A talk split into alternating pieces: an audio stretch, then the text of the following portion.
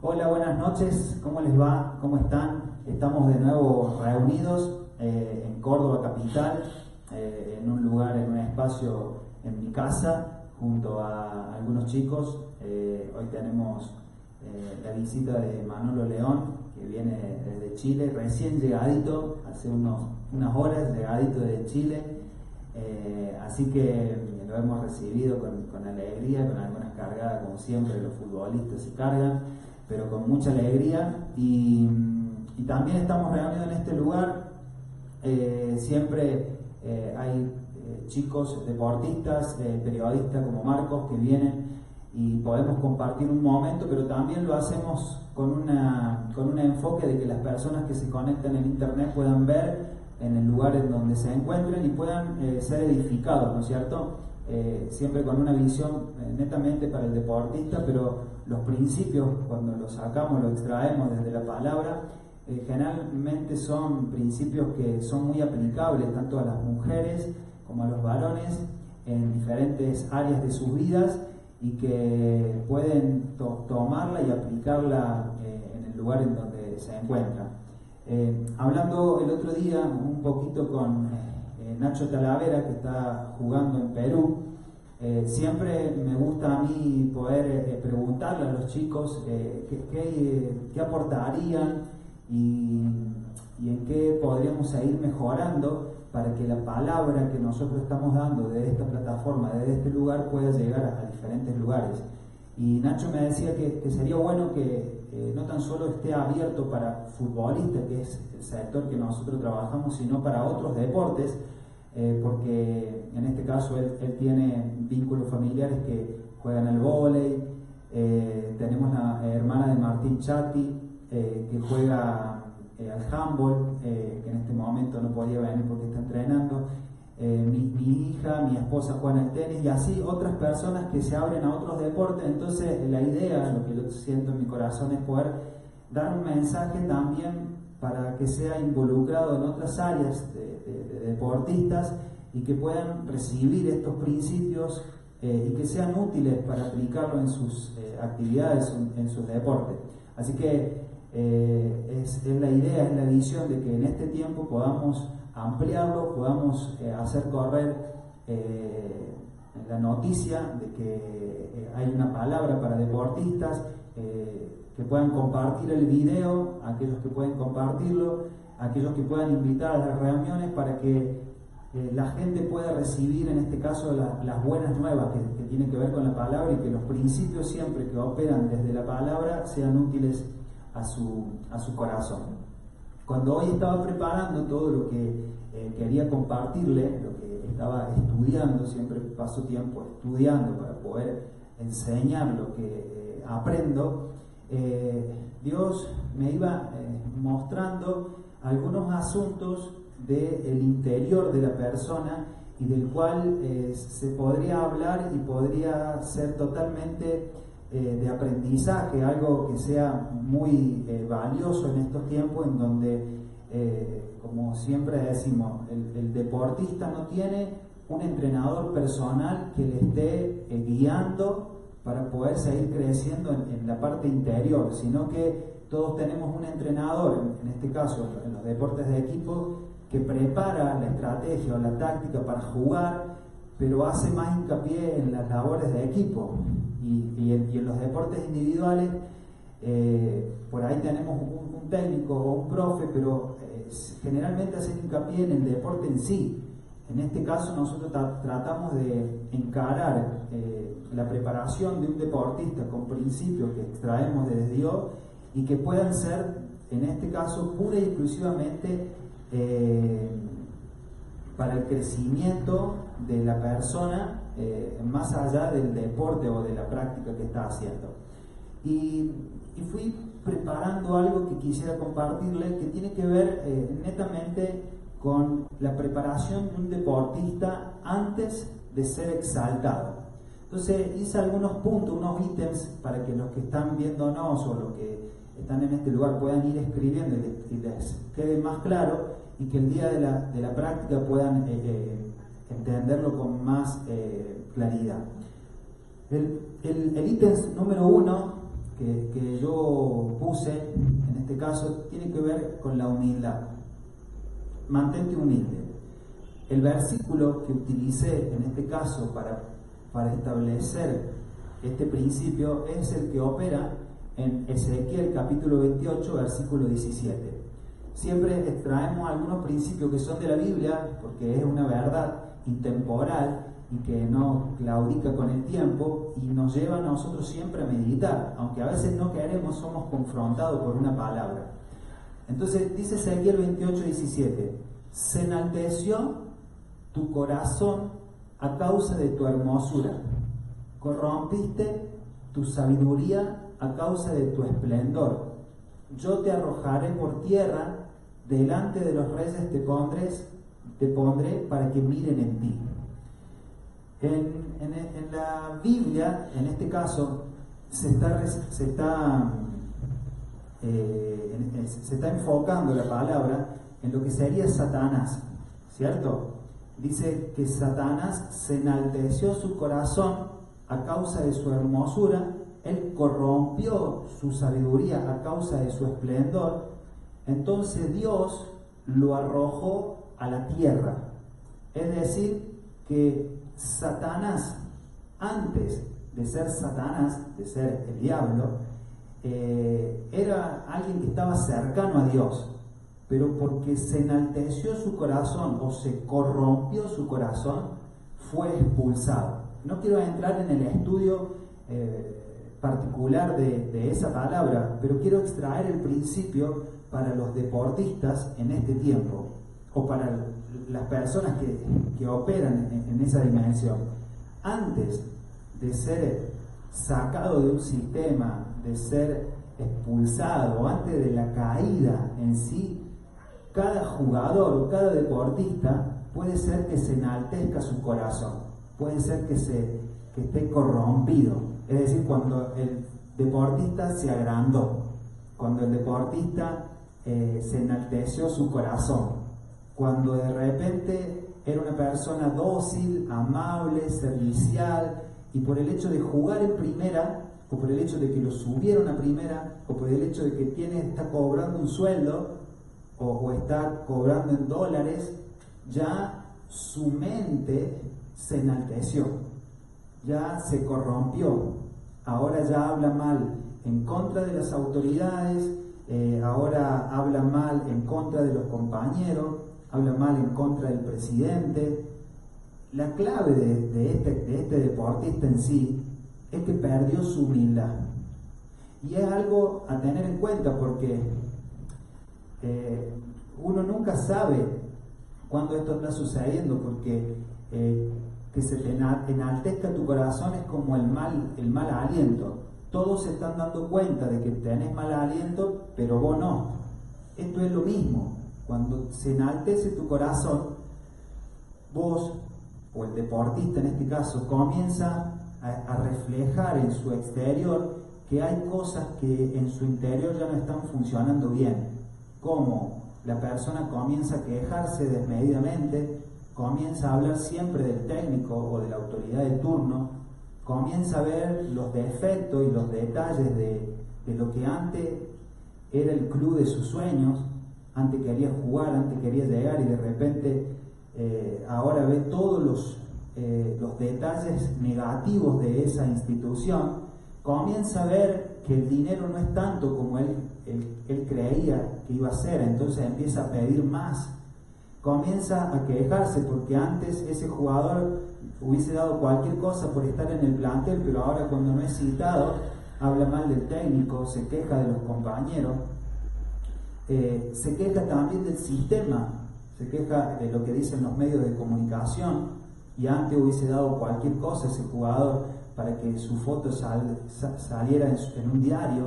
Es decir, su corazón, como le pasó a Satanás en este caso, se corrompió. ¿Por qué yo hablo de esto? ¿Y por qué para mí va a ser de mucha edificación para los que están en este lugar y para los que están viendo? Porque eh, todos tenemos sueños grandes y cuando nosotros nos metemos con Dios, Dios se mete con nosotros. Es decir, que todos los que se metan con Dios le va a ir bien. van a ser levantados, van a ser exaltados, van a, van a ser puestos en lugares en donde den frutos, donde le vaya bien en su vida. Pero cuando vos estés en ese lugar, tenés que ver siempre, autoexaminar, que tu corazón no se enaltezca, no se corrompa, y que vos puedas entender que el que hayas llegado a ese lugar es pura y exclusivamente porque Dios así lo quiso. 100% fue que Dios permitió que vos llegaras a ese lugar y pudieras disfrutar de ese deporte, de ese estadio, de ese dinero, de, esa, eh, de ese lugar de privilegio que estás teniendo. Y ese es el momento que uno siempre tiene que mantenerse humilde, con los pies en la tierra. Si yo le podría dar un consejo a un jugador, a un deportista que está por llegar a la selección, le diría, vos siempre mantenete humilde, que no te corrompa el sistema, que no te corrompan los medios, que no te corrompan los mensajes que te van a llegar a tu celular, que no te corrompa el que ganes un título. Mantenerte humilde, porque es la clave para que Dios no te expulse de ese lugar que Él decidió ponerte. Por eso es, un, es, un, es extraer un principio de la palabra, pero totalmente aplicable para todos aquellos que creen en Dios y que en algún momento Dios los puede llegar a poner en un lugar de privilegio.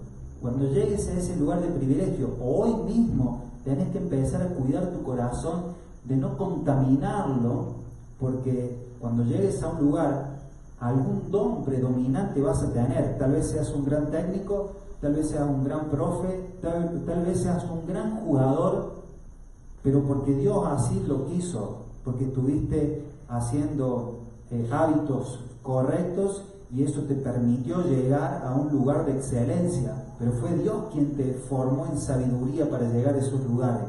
Fue Dios quien puso la atención en los ojos de un técnico para que te promovieran a una primera división. Fue Dios quien tocó el corazón de un representante para que ese representante te conectara con un técnico y vos fueras de un lugar, de una Argentino B a una primera división de un fútbol de primera de este lugar a un fútbol de Europa.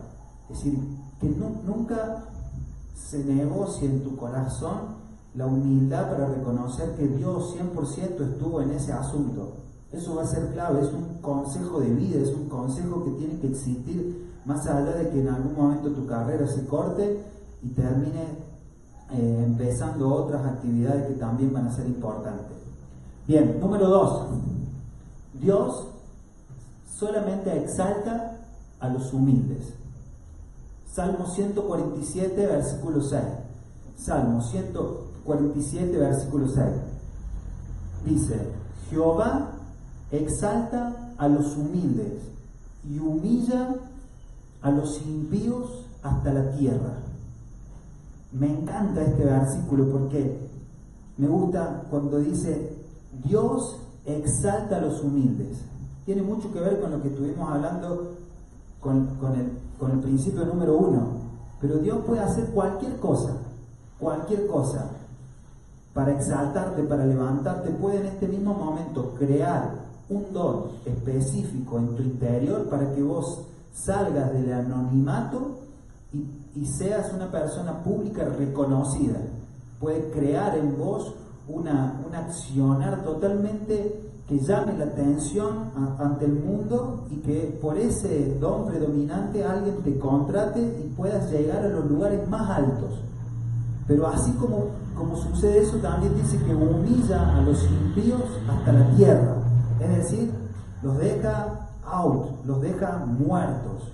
¿Cómo, cómo, eh, cómo el mismo Dios levanta a los humildes y baja de un tiro, en este caso, a los que no creen en Él. ¿Cómo, cómo establecemos la palabra? Porque nosotros tenemos que entender que cuando Dios habla de exaltar, habla de, en, este caso, de una condición total, es decir, levanta a una persona pero lo hace juntamente con su esposa, con un buen testimonio, con sus hijos, con un orden, con paz en su corazón, en, en donde llega la noche y la persona puede dormir en donde se va el otro día al entrenamiento y puede hacerlo con, con alegría, con disfrute, en donde el sistema mismo no lo corrompe. ¿Por qué? Porque muchas veces decimos que hay ciertos futbolistas que, o ciertos deportistas en este caso, que han sido exaltados, ¿cierto? Pero su ejemplo de vida no es el que nosotros quisiéramos eh, tener. Pero no nos podemos apresurar para ese análisis, porque muchas veces estos deportistas prácticamente no tienen vida, no tienen una vida eh, familiar, no tienen amigos, eh, están con ataques de pánico, están tristes, están angustiados, no disfrutan del deporte. Entonces lo que a veces nuestros ojos ven como éxito, cuando hacemos un análisis interior, la persona está diciendo, no, esto para mí lo quiero, lo quiero abortar porque para mí me es demasiado. No lo hago porque eh, ya eh, soy una persona pública, estoy en esto y hay algunos puntos que, me agradan. Pero cuando yo analizo realmente lo que nosotros estamos haciendo, que es analizar al deportista desde la palabra, dice Jehová exalta a los humildes.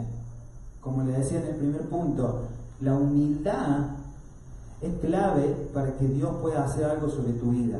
Y no la humildad comparado con el mundo, sino la verdadera humildad comparado con lo que hizo Jesús. Porque yo me puedo eh, comparar con la humildad del mundo y vamos a entrar en una comparación de que humilde eh, es hablar de determinada manera, es eh, seguir yendo al grupo de amigos de antes y tomar con los amigos o fumar o salir al baile porque yo soy humilde, humilde porque no pierdo mis orígenes o hacer cosas eh, cambiando la palabra humildad por una palabra que en este caso tiene que ser que no estás cortando una raíz que te está impidiendo crecer en, el sistema al cual Dios te llevó. Entonces humildad tiene que ver con Cristo, es decir, con como Él se manifestó, como Él era.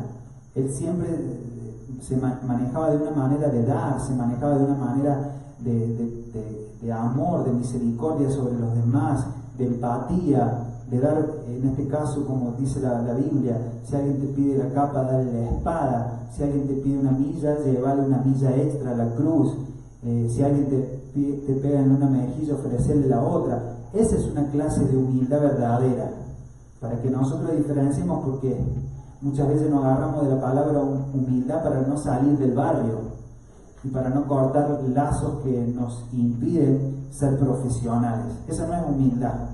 E, eso a veces tiene que ver con el arraigo de, nuestras costumbres y, eso no, nos impulsa a que nosotros podamos triunfar y que Dios nos pueda usar en las altas competencias porque siempre nuestro corazón está en ese lugar donde ya tendría que haber salido. Bien, tres, ser sabio es atender a Dios o prestar atención a Dios. Ser sabio es prestar atención a Dios. Proverbio capítulo 1, versículo 7. Proverbio capítulo 1, versículo 7.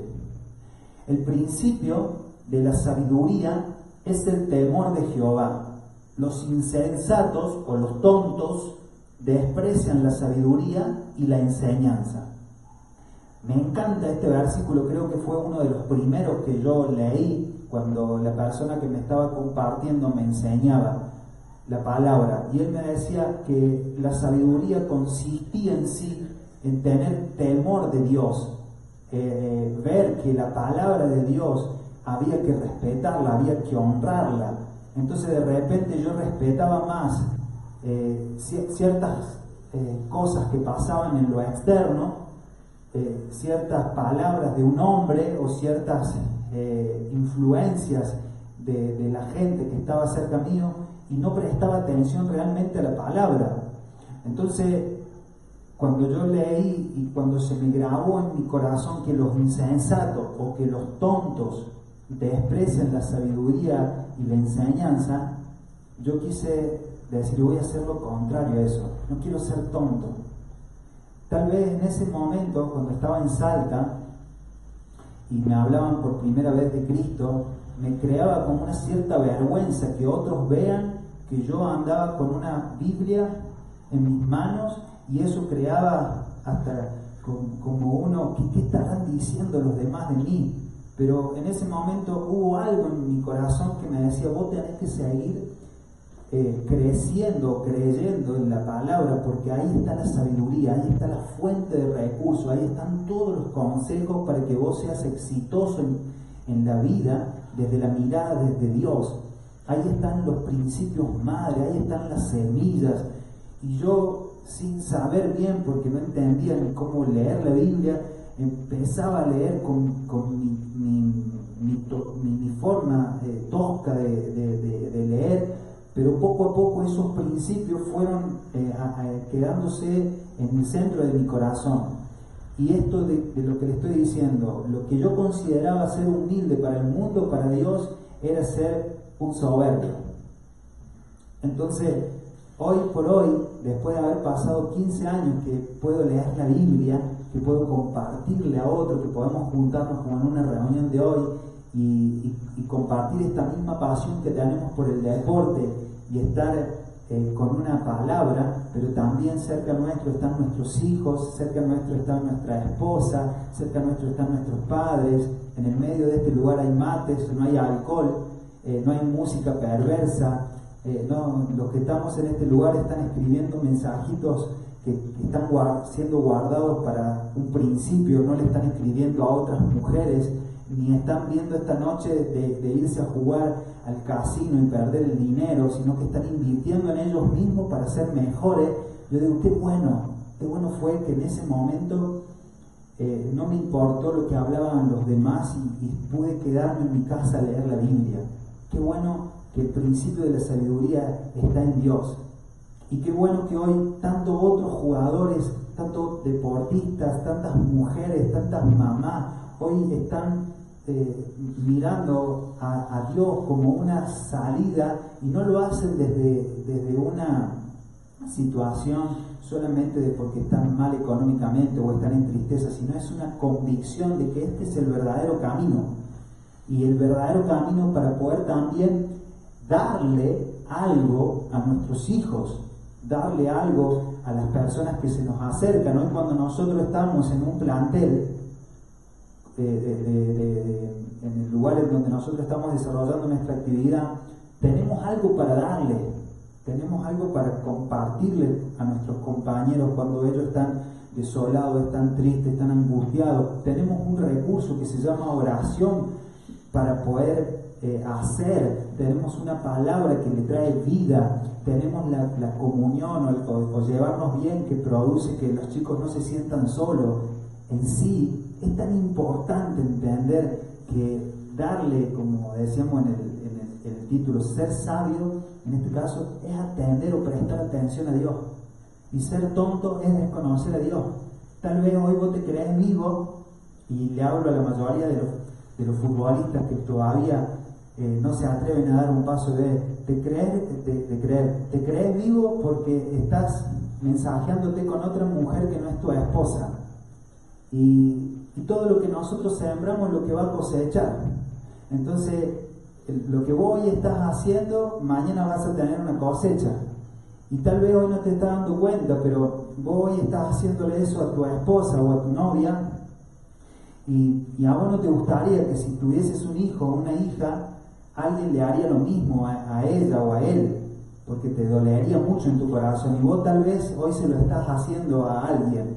Entonces a todos los jugadores de fútbol que lo hacen, yo puedo decirle, deja de hacerlo porque todo lo que vos sembres vas a cosechar. Y mañana vas a sufrir las consecuencias de lo que vos estás haciendo hoy. Tal vez tu corazón está duro o está creyendo que ahí va a encontrar una respuesta de Dios al sentirse más macho porque está con más mujeres. Pero no es así. El, verdadero hombre es el que está cuidando a su esposa. El verdadero, la verdadera mujer es la que está con su esposo, mira con sus ojos a sus hijos y le dice, yo te amo, pero también se lo demuestra con sus hechos. Es el verdadero hombre que, que en este caso ve Dios desde la palabra. Bien, cuatro. No seas sabio en tu propia opinión. No seas sabio en tu propia opinión. Proverbios capítulo 3, versículo 7, dice así, no seas sabio en tu propia opinión. Teme a Jehová y apártate del mal. Me encanta este versículo, así como le dije recién que yo leí el de, eh, recién, en este caso también fue uno de los primeros. ¿Por qué? Porque nosotros, antes de recibir una palabra de Dios, creemos que la sabemos a todas. Creemos que sabemos cómo podemos hacer un atajo para que los otros nos vean mejor, no la sabemos cómo llegar a primera división, sabemos cómo hacer un negocio, sabemos cómo comprar un auto, sabemos cómo salir de noche y que el técnico no se dé cuenta, sabemos cómo estar con otra mujer y que nuestra esposa no se dé cuenta, somos sabios en nuestra propia opinión. Y todos los que están cerca tuyo se dan cuenta de que más que sabio sos tonto, pero vos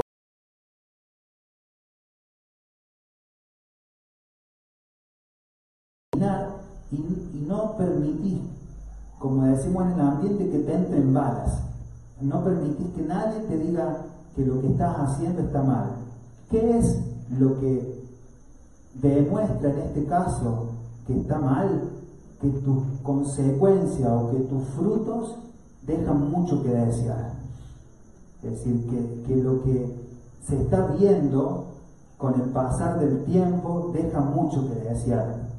Entonces yo no lo digo para condenación, nosotros estamos siempre para sumar, pero a nosotros no nos gusta que nos diga nada un DT, un director técnico, no nos gusta que nos diga nada el, preparador físico, no nos gusta que nos, cuando viene y en, los, en los camarines o en los lugares siempre hay una persona que nos puede hablar de Dios, nos puede decir un consejo, no nos gusta porque la sabemos toda, no nos gusta que nos enseñen sobre eh, finanzas, no nos gusta que nos enseñen sobre economía, no nos gusta que nos enseñen porque en el fondo lo que tenemos es que tenemos un corazón que es orgulloso, que es vanidoso y que se puede ver porque te gusta caminar solo. Y la Biblia a eso le llama no seas sabio en tu propia opinión. Por eso es importante que nosotros no nos limitamos a nosotros mismos es decir, no nos mintamos de que estamos bien y de que podemos seguir adelante porque los resultados hablan de por sí solos. Tal vez lo que vos crees que es lo mejor te dura 5 o 10 años, pero Dios cuando irrumpe en la vida de una persona no es para ganar un partido, no es para salir campeón en un torneo, no es para tener hasta una carrera eh, hermosa, no, no, no, no tiene que ver con eso. Eso es una añadidura. Dios lo que quiere hacerte es un campeón de la vida. Dios quiere hacerte una persona humilde, sensata, sencilla, de amor, de honra, humilde pero conforme al diseño de Dios, que guarde a su esposa, que cuide a sus hijos, que pueda servir a Dios con su corazón, que no sirva a las riquezas, que se pase el tiempo en lo valioso, en lo eterno, y no entretenido en, el casino, entretenido en las mujeres. Por eso yo le digo que para mí esto que yo le estoy compartiendo a ustedes tal vez hasta sea duro o tal vez uno lo reciba y, y sea hasta chocante, pero alguien te lo tiene que decir.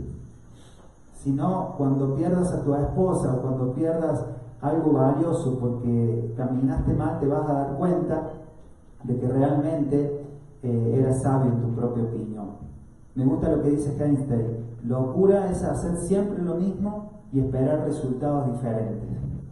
Yo no sé cómo está tu matrimonio, yo no sé cómo está tu carrera deportiva o cómo vos estás viviendo, pero si querés que haya un cambio, sí o sí vas a tener que hacer algo diferente a lo que venís haciendo.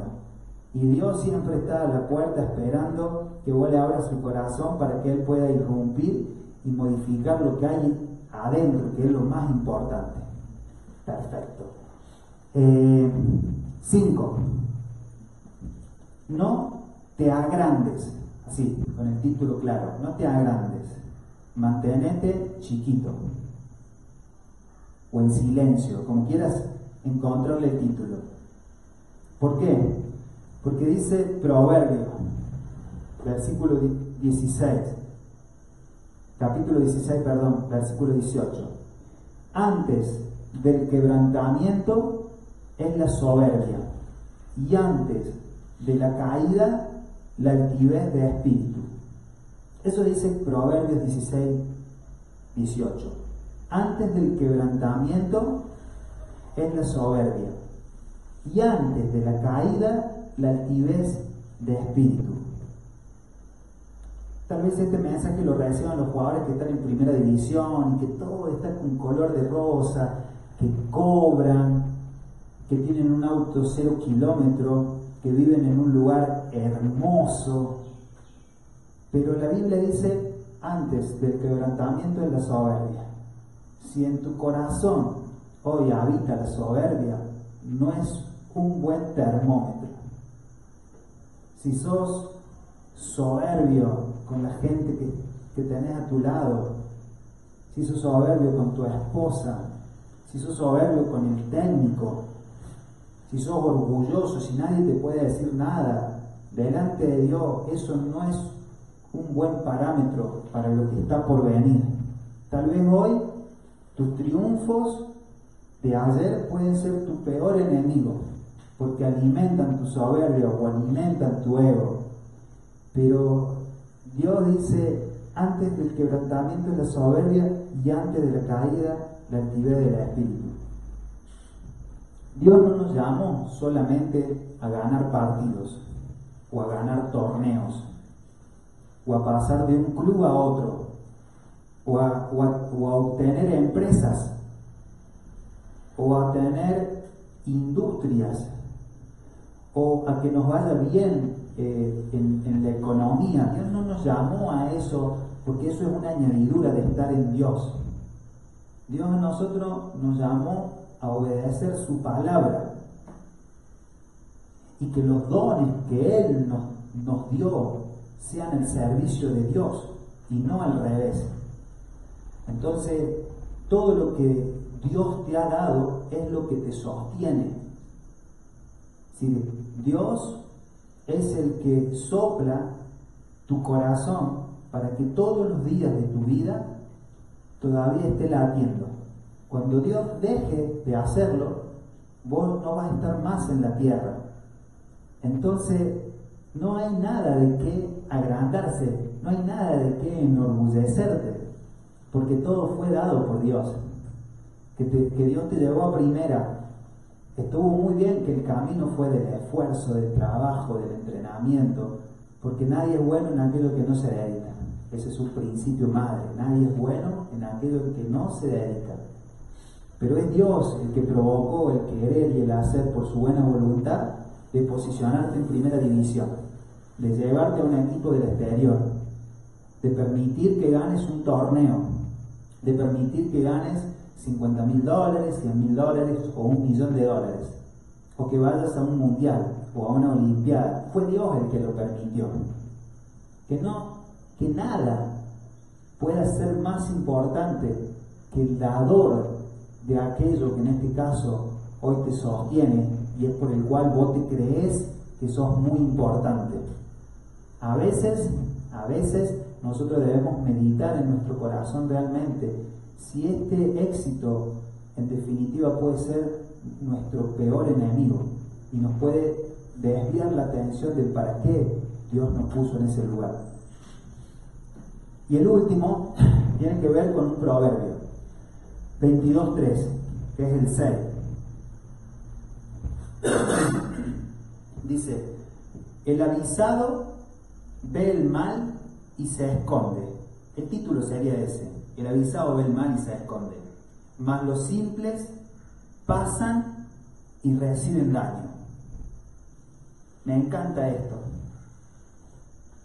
Estamos en un tiempo en donde por alguna razón en la mayoría de los planteles están habiendo hijos de Dios, es decir, cristianos o gente que está con la Biblia. Y me gusta esto porque siempre Dios manda a alguien a que te hable de Él. Y en este caso sería justo y correcto lo que, están, lo que estamos leyendo en Proverbio 22.3.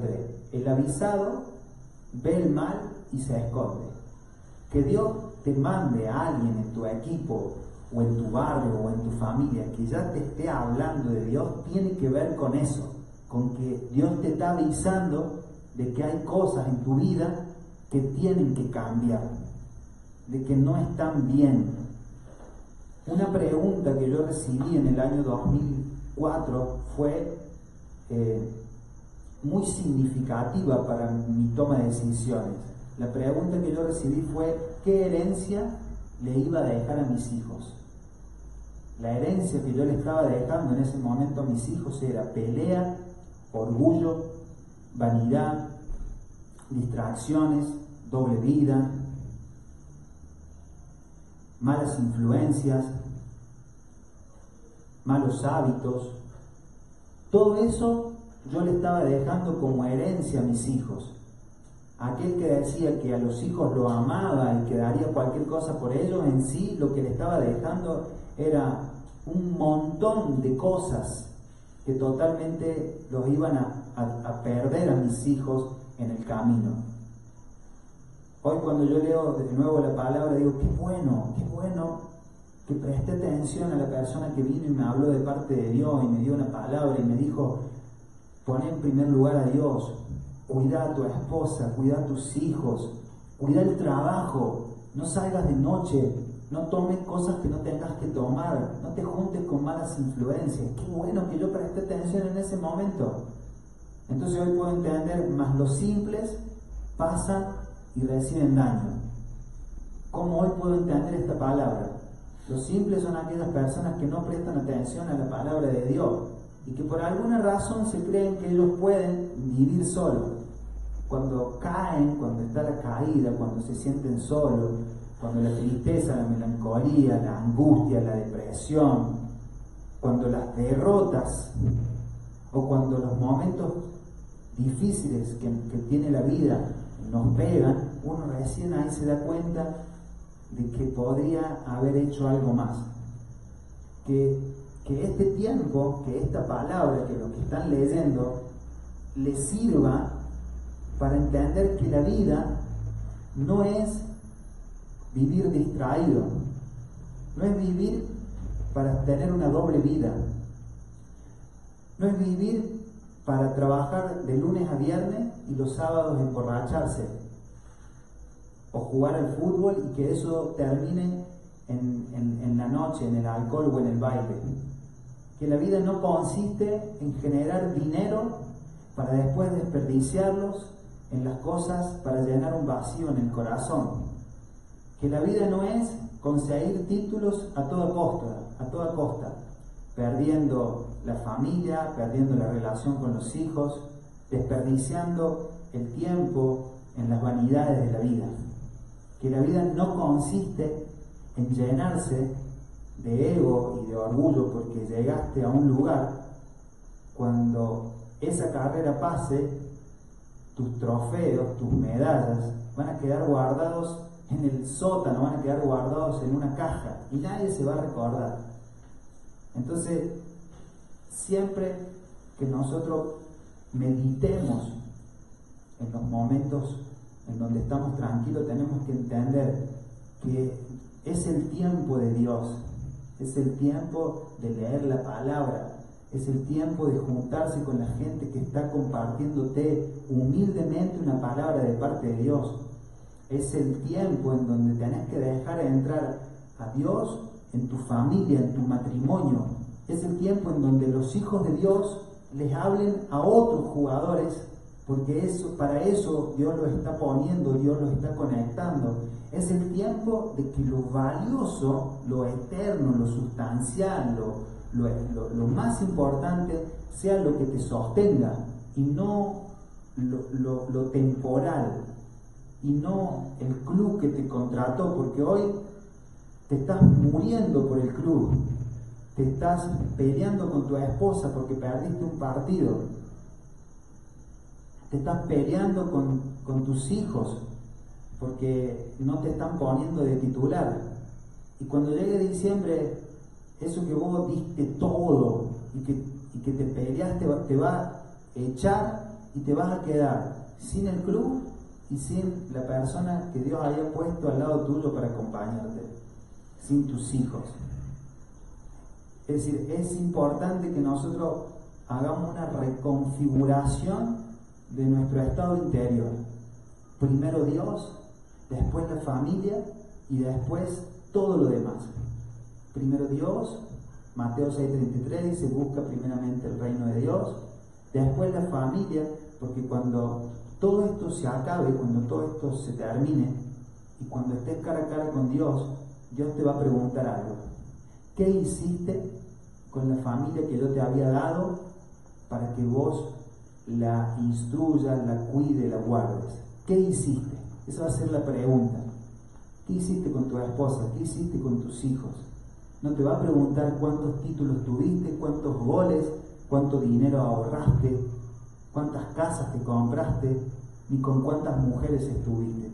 Lo que te va a preguntar es qué hiciste con lo que yo te di, cómo lo administraste, cómo lo cuidaste.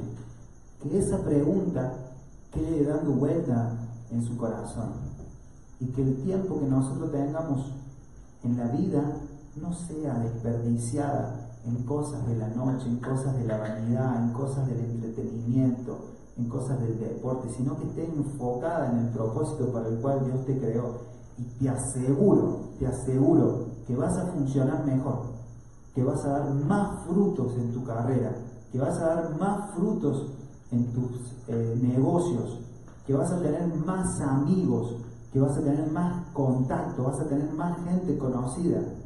Porque el, mismo Dios te va a limpiar tu cabeza y va a hacer que vos pienses bien. Guerreros, guerreras, que nos estuvieron viendo, que nos están viendo mujeres, les bendigo.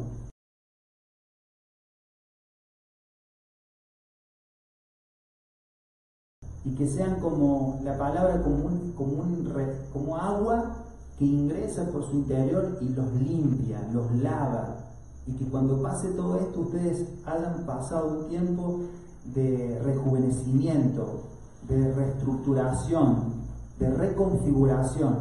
Les puedo asegurar que van a haber pasado un tiempo magnífico.